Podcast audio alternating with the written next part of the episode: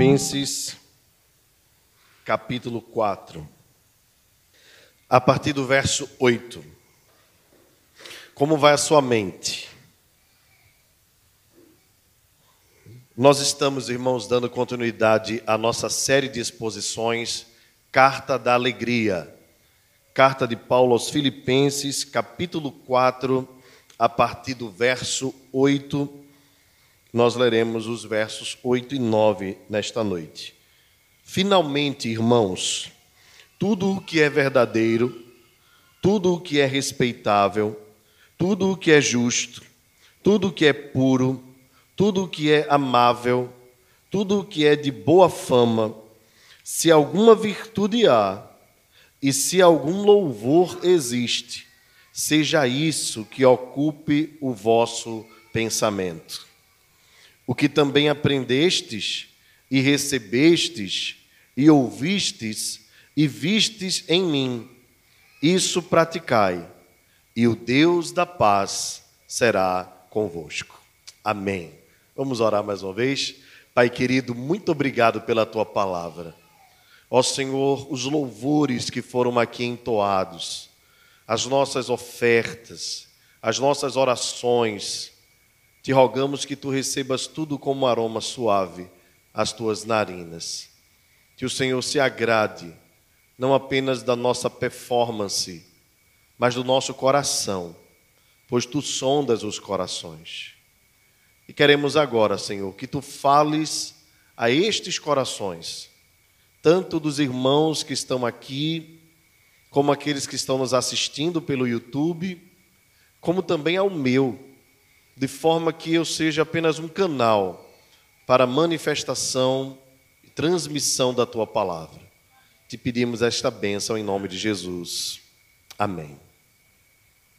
Como vai a sua mente? Os irmãos sabem bem que a mente, ou o nosso cérebro, né, é o órgão, ou talvez um dos órgãos mais importantes do corpo humano. O pensar, resultado deste órgão maravilhoso e complexo que Deus nos privilegiou ter, também tem a ver com a espiritualidade. E não é à toa que esse órgão é tão importante que nós vemos o assédio que é feito à nossa mente o tempo todo. De tal forma que é comum nós vermos pessoas ligadas à neurociência, neurolinguística e tudo que tem a ver com os nossos neurônios, tudo que tem a ver com o nosso pensamento. É comum também nós vermos o quanto a, a sociedade em geral, né, por meio das artes, quer seja literatura ou música, tem buscado trabalhar a nossa mente. E isso, de uma certa forma, é muito positivo, visto que nós precisamos de fato usar bem esse instrumento maravilhoso que nós recebemos de Deus. Poder pensar, raciocinar e lembrar, ou todos os recursos que o cérebro nos dá, é um privilégio tão grande, muitas vezes nós não percebemos o quanto é. Mas basta nós conhecermos alguém que teve por alguma falha, seja é, por meio de um acidente externo ou um acidente interno, né? seja um aneurisma, um AVC ou qualquer coisa desse tipo, a perda desses elementos maravilhosos que são a memória, o raciocínio e tudo mais. Quando essas pessoas perdem, é, é nítido que nós percebemos uma queda na sua qualidade de vida. Poder não mais pensar por si só, ou mesmo é, agir por si só, porque o corpo depende automaticamente do cérebro, e vermos pessoas limitadas, pessoas que outrora viviam bem e eram saudáveis, é algo que nos choca nos meados aí dos anos 90, talvez alguns irmãos devem lembrar daquele ator da, da Rede Globo, Gerson Brenner. Né, um ator que eh, todo mundo era apaixonado por ele, né, porque ele tinha um, uma veia cômica muito interessante e era um cara saudável, forte, robusto, né, e por conta de um acidente ele vive há pelo menos 20 anos numa situação bem delicada e, vez por outras, as, as emissoras de TV fazem reportagens com Gerson Brenner. Um homem forte e robusto, de repente, virou um menino totalmente dependente numa cama de hospital, depois numa cadeira de rodas. Sua vida não foi mais a mesma. A mente, irmãos, é algo preciosíssimo.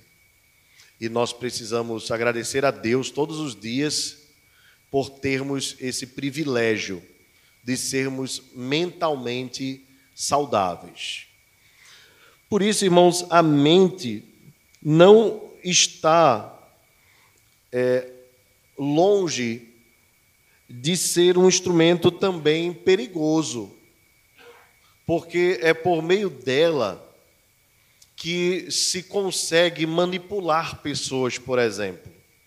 Quando nós pensamos no movimento socialista ou comunista, ou se nós pensarmos no nazismo, por exemplo, nós vemos o quanto homens como Hitler, Stalin, é, Mao Tse Tung e tantos outros, né, conseguem fazer a mente das pessoas. E no Brasil também há grandes lideranças que conseguem formar mentes. E assim, sem de repente muito esforço, conseguem fazer absurdos se tornarem coisas normais. Como os alemães, por exemplo, pensarem que, por serem brancos, eram raças superiores. Ao mesmo tempo que a questão não estava só no ser branco, né? tinha que ser alemão mesmo, ao ponto deles fazerem maldades com poloneses, judeus e, e coisas desse tipo. Enfim, eu diria que a mente do cristão continua sendo um campo onde o, o pecado internamente por conta do seu coração, né? externamente por conta do mundo e do diabo, continuam assediando a mente cristã. Não é à toa, então, que Paulo, ao escrever essas recomendações finais da carta aos Filipenses, ou próximas né, ao final, nós estamos no último capítulo, pertinho de terminar, o apóstolo Paulo faz uma alusão à importância de nós cuidarmos da nossa mente para que nós tenhamos paz e recebamos o Deus da paz em nosso coração. Porque, é, é, veja, depois de Paulo falar sobre ansiedade, Paulo fala sobre mente. E uma coisa está ligada à outra. Porque quando nós não estamos bem no coração, a nossa mente automaticamente é atingida. Veja que é, é, nós temos visto um número de pessoas nos nossos dias exaustas, com diversas síndromes que outrora nós não conhecíamos nenhum nome. Eu vou citar ah, como tem na semana passada, o transtorno de ansiedade generalizada, que tem lotado os consultórios, tem feito pessoas não dormirem, comerem demais ou comerem de menos, não quererem levantarem da cama.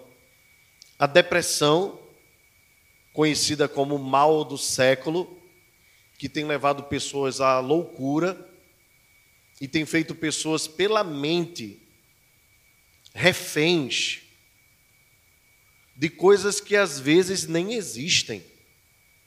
Isso é interessantíssimo. E também a síndrome de Burnout.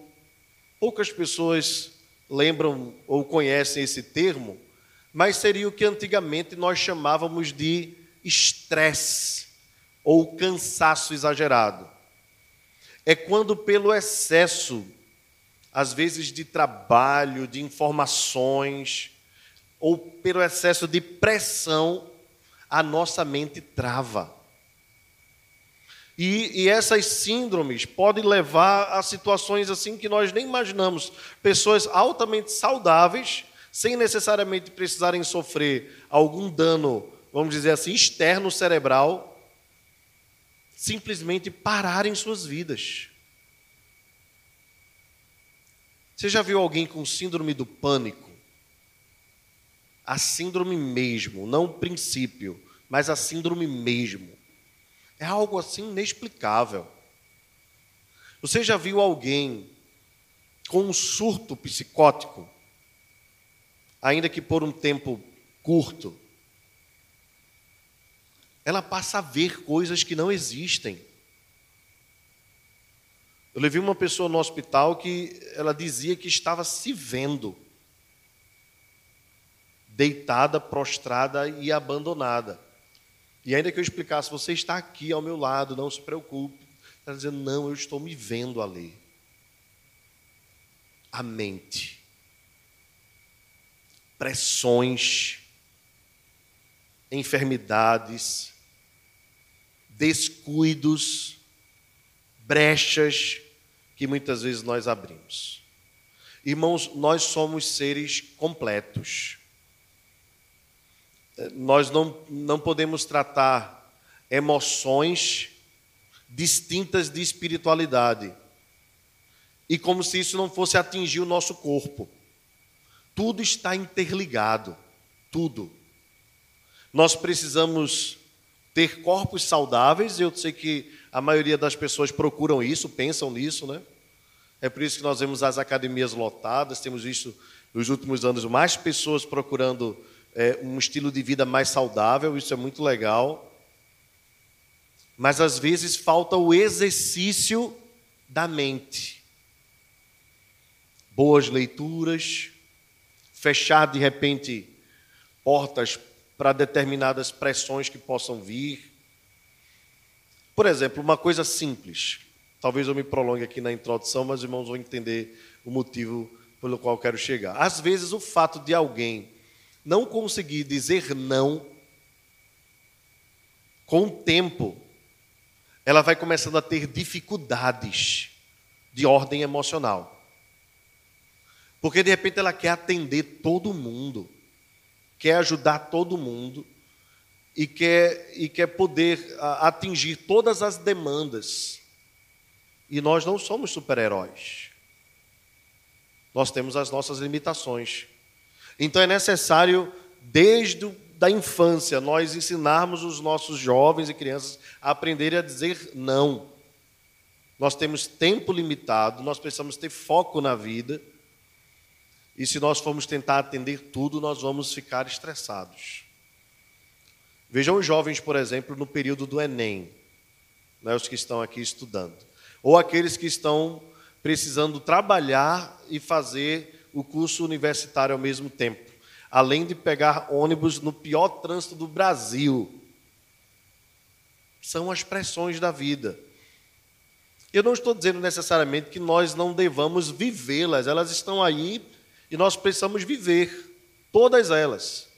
Mas nós precisamos estar com a mente saudável. Veja o que acontece no mundo. Comentamos um pouco sobre isso na semana passada.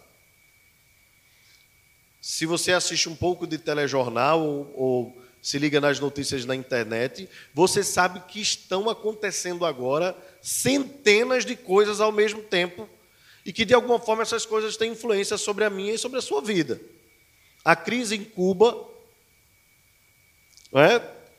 na Califórnia, praticamente toda a mata pegando fogo, nós não temos visto né, a, a Greta falando nada, mas está pegando fogo lá na Califórnia. Não é na Amazônia.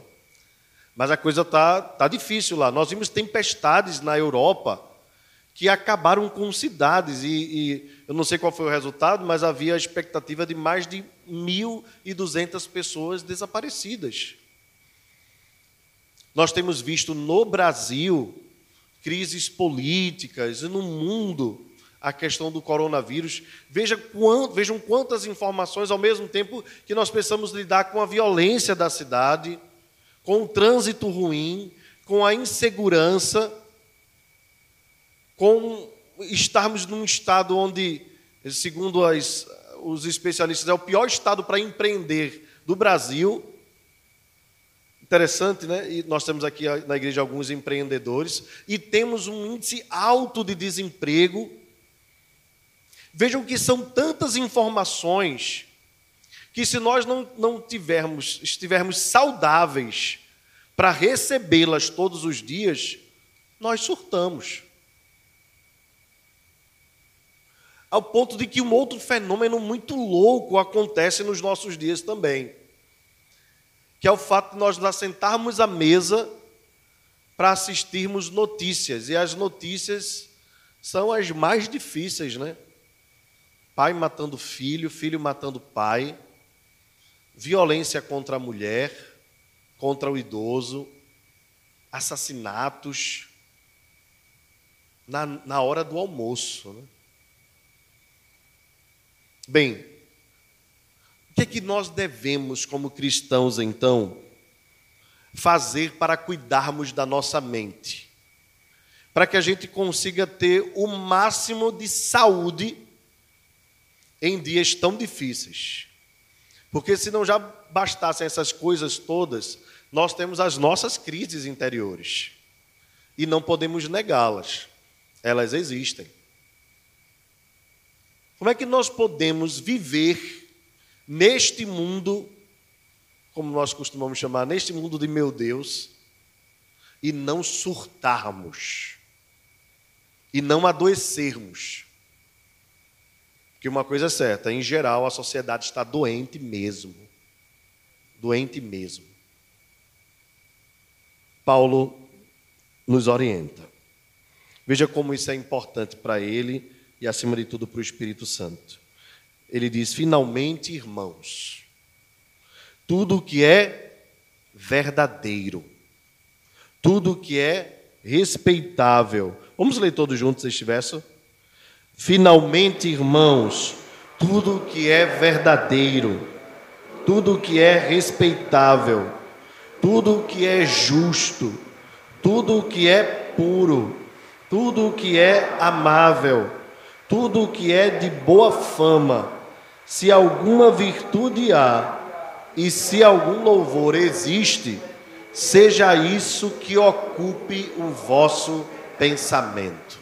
Eu quero pensar com você rapidamente o que é que Paulo quer dizer com cada uma dessas coisas que deve ocupar a nossa mente tudo que é verdadeiro. Veja, irmãos, nós estamos num mundo de muitas mentiras e aprendemos nos últimos anos ah, o que é fake news, não é? Foi uma palavra que invadiu assim a, a nossa mente e se abrasa, abrasileirou por, de alguma forma. E, e, não é de hoje que existem fake news e, e não é de hoje que existe o fake, né? Em especial. Sempre houve mentira. A Bíblia diz que o diabo é o pai da mentira. Ele é mentiroso desde o princípio. Quando Deus disse assim ao homem e à mulher: Vocês podem comer de todo o jardim, menos de uma árvore. A serpente vem até a mulher e diz: É verdade que Deus disse: Não comereis de toda a árvore do jardim? Então ela já inicia com uma mentira. Então Satanás vem com suas mentiras desde o início. Porque a mentira desvirtua o cidadão, o homem, a pessoa daquilo que é real. Ilude. Promove atalhos que não levam ao caminho verdadeiro. Coloca o homem dentro de um labirinto que não tem saída, que no final é frustração. A verdade sempre foi um tema discutido e em especial na filosofia, nós lembramos de Descartes, né? talvez foi um dos que mais comentou sobre a verdade. Mas não apenas a filosofia, a própria teologia sempre pensou a esse respeito. E certa vez, Paulo, falando sobre a verdade, alguém, uma autoridade romana, lhe questionou, dizendo: O que é a verdade? A palavra do Senhor nos ensina que Jesus Cristo é o caminho, a verdade e a vida. E que se nós conhecermos a verdade, a verdade nos libertará. Eu sei que esse é um versículo que tem sido usado de forma política, não tem, não tem essa conotação que tem sido usada muitas vezes na política. Verdade é que é Jesus Cristo. É claro que é dele que procede toda a verdade. Portanto, Paulo está nos lembrando que a nossa mente precisa ser povoada, ocupada pela verdade e não pela mentira. Por isso que nós devemos sempre, irmãos, ao recebermos notícias, ou ao tomarmos decisões, ou nas nossas conversações, procurarmos balizar todas as coisas à luz da verdade. E como o Senhor Jesus mesmo nos ensinou, isso tem a ver com a nossa santificação, pois ele orou ao Pai na oração sacerdotal, dizendo: Pai, santifica-os na verdade, a tua palavra é a verdade. Então, o que deve povoar nossa mente, irmãos, em meio às decisões que nós precisamos tomar, é a verdade e não engano. E observe que estas duas coisas nós que temos a mente de Cristo, nós que somos novas criaturas, essas duas coisas estarão sempre nos nossos corações, até o dia em que o Senhor nos restaurar por inteiro. Porque a natureza antiga que ainda habita em nós, ela é uma pregadora voraz da mentira. Mas nós fomos regenerados, ou seja, nós nascemos de novo, nós temos uma nova natureza. E essa nova natureza, alimentada pela verdade, abafará a mentira. Mas para isso nós precisamos nos alimentar da verdade e nós precisamos deixar a míngua a mentira, a antiga natureza. Deixa eu dar alguns exemplos. Querem dizer para nós que família não é homem e mulher marido e mulher, que família é qualquer ajuntamento. Isso não é verdade. A família que Deus criou foi macho e fêmea, homem e mulher. Eu não estou dizendo que se você não tem um marido, você e sua filha, ou você e seu filho não são uma família. São. Mas o modelo tradicional continua sendo aquele, foi o que Deus criou. Por circunstâncias, podem acontecer coisas desse tipo. Mas o que querem nos impor é que qualquer ajuntamento é família. Inclusive a Netflix lançou um desenho. É, o primeiro nome é Ridley, eu não sei se é Ridley Jones, alguma coisa assim, que está lá na área dos kids, né, na área das crianças. E no meio do desenho, uh, um personagem fica constrangido de mostrar sua família, depois alguém revela quem é, e ele tinha dois pais, e alguém, e uma das crianças diz: Mas é muito legal ter dois pais, dois homens. E eles se apresentam: Nós somos Fulano e Beltrano. Eles querem as nossas crianças, eles querem ensinar a mentira para as nossas crianças. Uma sociedade, irmãos, que não tem marido e mulher, é uma sociedade falida não há procriação, não há multiplicação como Deus estabeleceu da raça humana. Eles querem ensinar para a gente que se não há compatibilidade de gênios, o melhor caminho é o divórcio. Fazendo assim com que a coisa seja, olha, levada de qualquer forma. E que nós não mais nos escandalizemos ou nos entristeçamos. Porque a ideia que nos ensinam hoje é: se não deu certo, parte para outra. E nós vimos aqui em Pernambuco, durante a pandemia, crescimento estrondoso do número de divórcios. Eles querem dizer para nós que se nós temos algum problema, nós podemos nos atolar no álcool para esquecer as nossas crises. Como se no final do efeito daquele entorpecente, a tristeza não voltasse ainda pior e o buraco fosse mais fundo ainda. Então são tantas mentiras que a sociedade promove e que o nosso coração está sendo bombardeado o tempo todo, que se nós não alimentarmos a nossa mente da verdade, nós começamos a negociar aquilo que é inegociável. Por isso que deve preencher a nossa mente? Tudo que for verdadeiro. Vez por outra a gente precisa desligar a televisão. Na prática, se você quer ouvir tudo que é verdadeiro, você não pode assistir a Rede Globo. É mentira do começo até o final. Eles mentem sobre a proposta de felicidade, ensinando os nossos jovens a se relacionarem sexualmente com qualquer um na malhação. As suas novelas só ensinam mentira e o que não presta. E os seus telejornais são expert nas mentiras. Então a gente precisa desligar. Aí se alguém me pergunta assim, você não está assistindo às Olimpíadas? Eu, tô, eu amo tanto o Brasil que eu não vou assistir às Olimpíadas, porque só a Globo transmite. E alguém que promove tantas mentiras não deve ter a minha audiência. Falo pessoalmente, tá, irmãos? Não estou conclamando um boicote.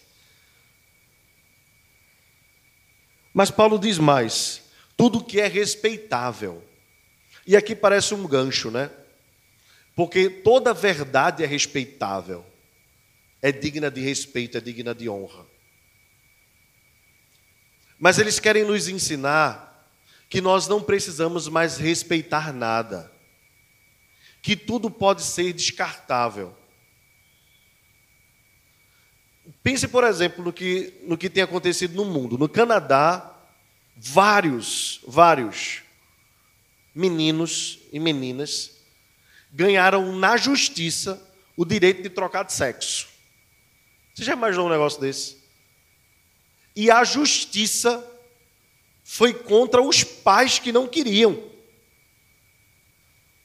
Quer dizer, o Estado tomando conta da família, o Estado tomando conta do indivíduo. Não é interferindo, porque interferindo é uma palavra muito delicada. Eles estão tomando conta, tomando posse. Já há casos no Canadá de crianças que fizeram, se arrependeram e não podem mais voltar ao sexo original. E os pais estão processando o Estado. O que é que eles querem, irmãos? Eles querem promover o desrespeito e a maior, depois da relação com Deus, o melhor ambiente para eles promoverem a quebra da autoridade ou do respeito é na família. Deixa eu dizer uma coisa para você. Não sei se você assiste desenho infantil. Por ter criança, a gente se torna obrigado a assistir, né? Mas a maioria dos desenhos infantis, a maioria, principalmente os americanos ingleses, eles querem desrespeitar a figura paterna. Peppa chama o pai de papai bobinho. Parece tão infantil, né? Mas a, e tão delicadinho. Mas a ideia é que o pai é um bobão mesmo. Peppa, é, ela consegue manipular o pai. E às vezes com auxílio da mãe. Porque eles querem desconstruir a figura paterna. Isso faz parte do movimento feminista. Um desenho da mesma ordem o, o Ben e Holly, que eu acredito que até a dublagem é, é, é, parecida aqui no Brasil, também quer desconstruir o rei. O famoso rei, ele é manipulado não apenas pela esposa neste desenho, mas também pela, pela governanta da casa. Mas esses são mais novos, né? talvez vocês não conheçam. Mas os mais antigos aqui, lembram que nós assistíamos antigamente nos domingos pela manhã os Simpsons, né? E não tem figura mais terrível do que Homer Simpsons. Dizem os mais antigos que antigamente ah, eles faziam ah, o mesmo desenho, só que com ah, a família normal, por assim dizer, a família boa. E aí a audiência começou a cair, porque os americanos queriam que eles fossem terríveis. E aí eles atenderam ao convite da sociedade e fizeram a família Simpsons aquela bagunça que é. Você, se você já assistiu, você já viu. As cenas até num desenho que seria para crianças, né, passando no domingo pela manhã para nós, de Bart, de, de Home, com, com uma mulher que não era sua esposa na cama. Não seja, imagina uma coisa dessa. O que eu quero dizer, queridos, é que eles começam desde o pequeno. Aí, nos anos 90, a malhação veio para destruir a juventude, trazendo tudo o que não é respeitável. Paulo diz: ocupe a sua mente com o que é respeitável. Saiba selecionar o que presta e o que não presta. Tudo o que é justo. Tudo o que é justo. A ideia aqui de justiça é tudo aquilo que é correto. E vejam que as coisas estão ligadas, né, uma à outra, né? Verdade, respeitabilidade ou honra, justiça ou correção.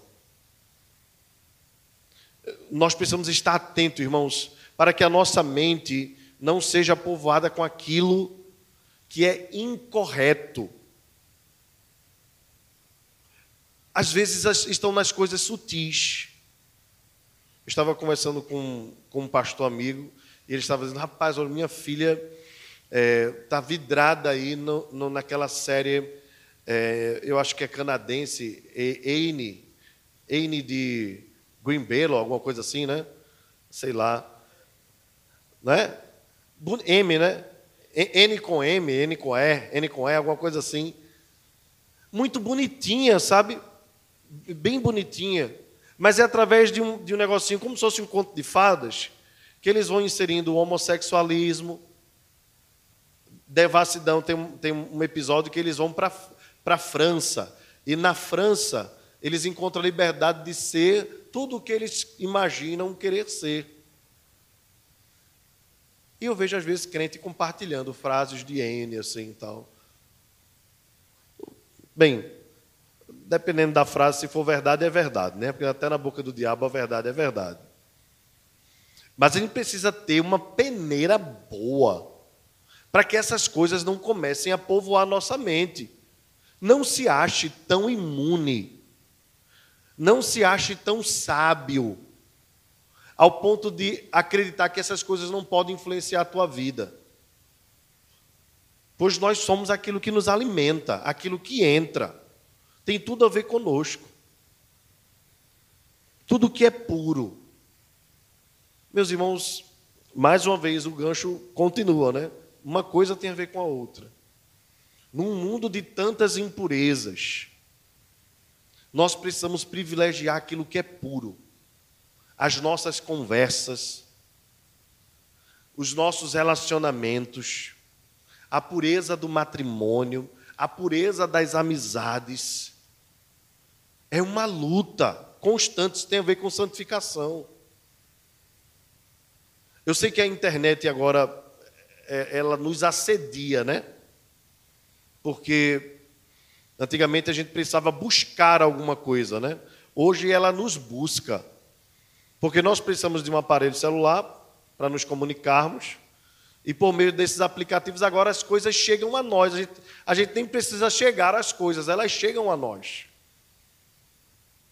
Então a gente precisa ter muito cuidado com aquilo que compartilha, tem que ser o que é puro tem que ser o que é bom, tem que ser o que agrada a Deus. Tudo que é amável. O cuidado aqui do que é amável tem a ver com o contrário. Sempre observe cada característica dessa aqui, trazendo o seu antônimo, porque isso ajuda a abrir a nossa mente sobre o que a Escritura quer dizer. O que é amável é o contrário daquilo que é odiável. É, e o ódio é um fator terrível na vida cristã que nós precisamos aprender a combater, porque também assedia a nossa mente. Mas eu vou continuar por conta do horário. ele diz: tudo que é de boa fama. Você lembra que a Bíblia fala sobre fugir da aparência do mal? Certamente isso tem uma ligação com isso aqui. Porque às vezes a coisa em si pode, no fundo, e com a sua intenção não ser má, ou na sua intenção não ser má, mas se não é de boa fama, evita que entre na tua mente, no teu pensamento. Evita que isso alimente os teus pensamentos. Se alguma virtude há, e se algum louvor existe, seja isso que ocupe o vosso pensamento. Veja, irmãos, quando Paulo fala em ocupar, ele está nos lembrando que a nossa mente, naturalmente, é um campo aberto. É um campo aberto, 24 horas. O que lemos, o que assistimos, o que conversamos, tudo está envolvendo a nossa mente. E essas coisas precisam ser louváveis. Se elas podem ser por Deus, elogiadas, entenda aqui o termo como elogio, Seja isso que ocupe a vossa mente. Porque, irmãos, a mente, porque é da mente, do coração, que procede tudo o que nós falamos e o que nós agimos, ou como nós agimos. Então, imagine assim: se Deus pudesse ter agora a, a sondagem da tua mente, como Ele tem, o que Ele encontraria? o que seria encontrado nela? Seria algo agradável? Seriam virtudes? Se for isso, que ocupe sim o vosso pensamento. E Paulo encerra dizendo: O que também aprendestes e recebestes e ouvistes e vistes em mim. E aqui Paulo se coloca como modelo, como exemplo. Isso praticai. Agora vem a parte interessante, porque pensamento né, muitas vezes tem para nós é, é, a perspectiva de coisas que estão nas ideias, mas as ideias elas se tornam práticas de alguma forma. A nossa mente nos, nos impulsiona a nós praticarmos o que nós pensamos. Se isso for louvável a Deus, Deve ser isso que nós devemos praticar. Ou seja, o pensamento e a prática andam juntos. E se no texto da ansiedade, Paulo diz: E a paz de Deus, que excede todo entendimento, guardará o vosso coração e a vossa mente em Cristo Jesus. Agora, Paulo não fala da paz de Deus, Paulo fala do Deus da paz. Qual é a diferença? É que a paz ali, que vem depois do combate à ansiedade, por meio da oração, a paz de Deus é resultado. É resultado. O Deus da paz é comunhão. Porque a pessoa vem primeiro e depois vem o atributo. Que eu quero dizer para os irmãos com isso? é que a partir do cuidado com a nossa mente, de termos uma vida limpa diante de Deus, o Senhor nos promove comunhão com Ele. E a comunhão com Ele promove paz aos nossos corações. Que a paz do Senhor seja sobre a tua vida. E se a sua mente chegou aqui atribulada, cansada, angustiada, atormentada, perturbada, que a paz de Cristo ocupe a sua mente em nome de Jesus. E que você tenha uma semana de paz. Essa paz, queridos, não tem a ver necessariamente com a resolução dos seus problemas, porque os problemas podem até continuar. Por isso que Jesus disse para os discípulos: A minha paz vos dou, e não vula dou como o mundo dá. Porque para o mundo a paz significa ausência de conflitos e de guerras. Para o crente, a paz tem a ver com o tranquilizar de Deus, o cuidar de Deus do nosso coração em meio às tempestades. Por isso, Ele é o nosso farol que nos guia na tormenta. Por isso, nem a noite fria pode tirar o nosso o aquecer da paz de Deus no nosso coração.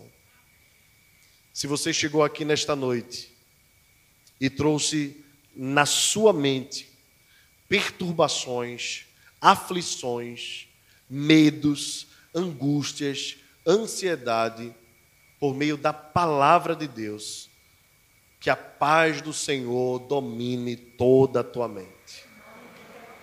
E que não você e, e que você esteja alerta àquilo que alimenta a tua mente.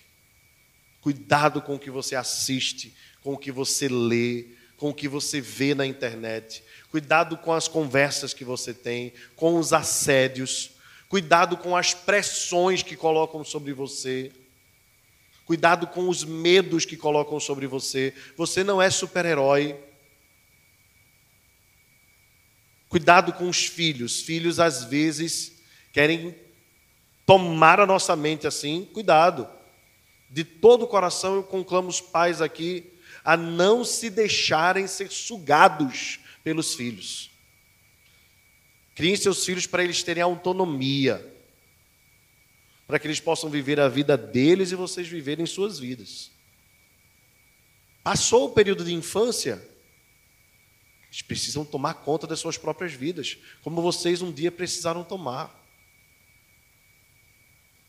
Cuidado, esposas, para vocês não assumirem demandas desnecessárias, pesadas, que os maridos impõem. Cuide da sua mente. Maridos, da mesma forma. E agora, falando da família como um todo. Cuidado para você não ser um instrumento de pressão sobre a vida de alguém, pressão desnecessária. Saiba que todas as coisas têm o seu tempo. Todas as coisas.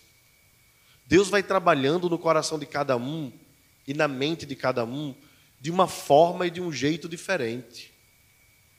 Então, não adianta você pressionar seu filho a se converter. É obra do Espírito. É obra do Espírito. Não adianta você fazer estratégias humanas. É obra do Espírito. Peça a Deus que transforme o coração dele. Se você tem filho descrente, afastado dos caminhos do Senhor, cuide, cuide, para que a sua mente não seja consumida por esta causa. Pois todas as coisas estão debaixo do tempo de Deus. Tudo tem um tempo determinado. Há tempo para tudo debaixo do céu.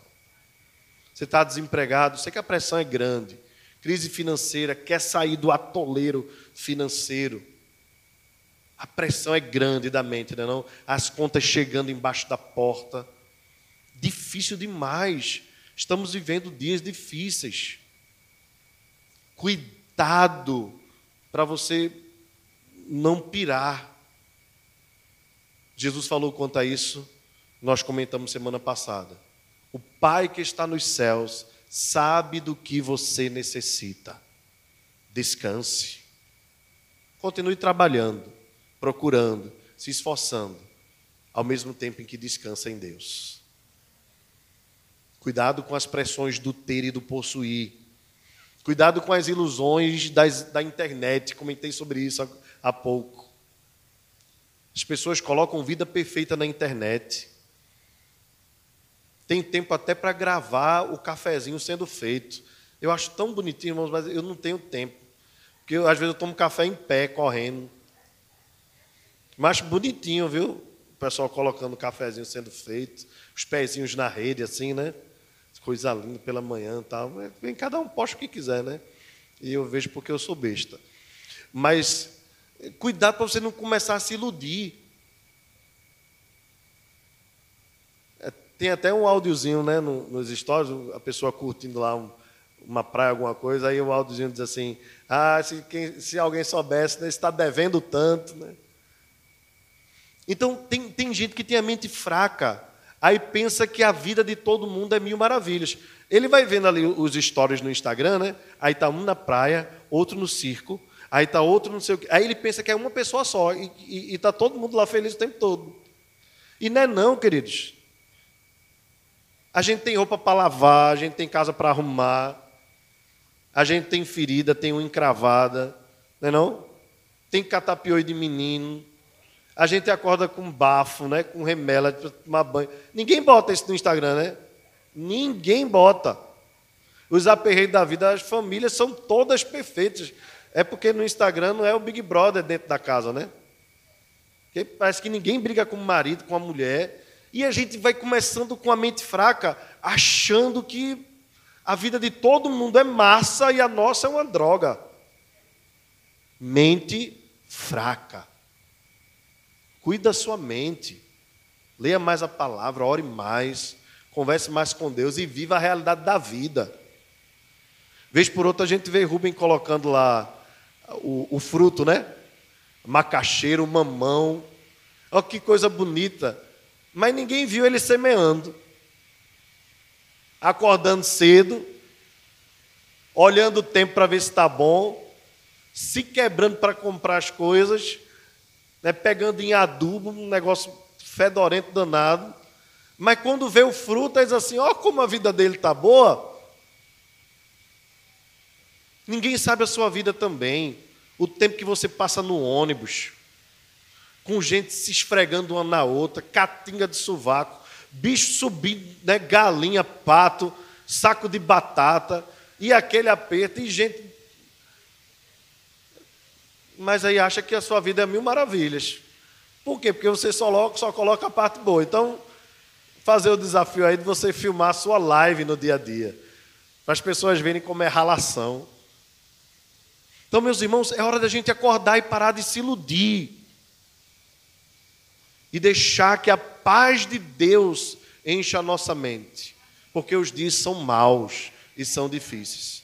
Que Deus livre você da síndrome do pânico, do transtorno de ansiedade, que Deus livre você da síndrome de burnout, que Deus livre você do estresse, do cansaço, da saturação, porque os dias são difíceis mesmo.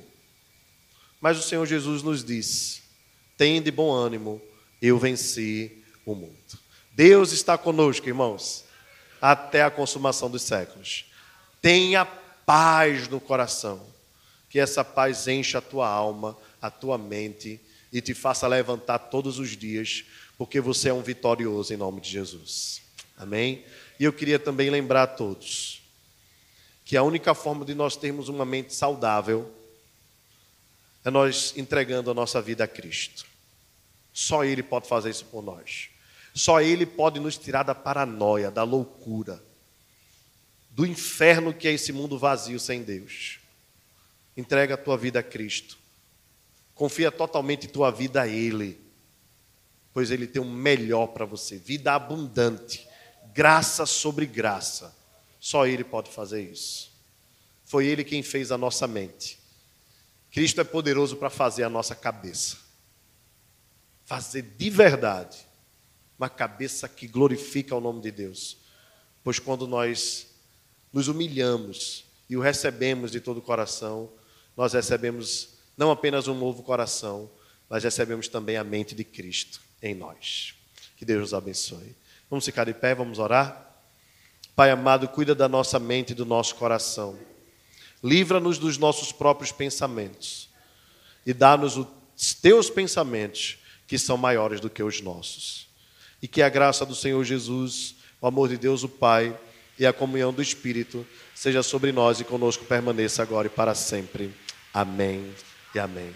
Podem sentar, queridos. Que Deus nos abençoe, em nome de Jesus.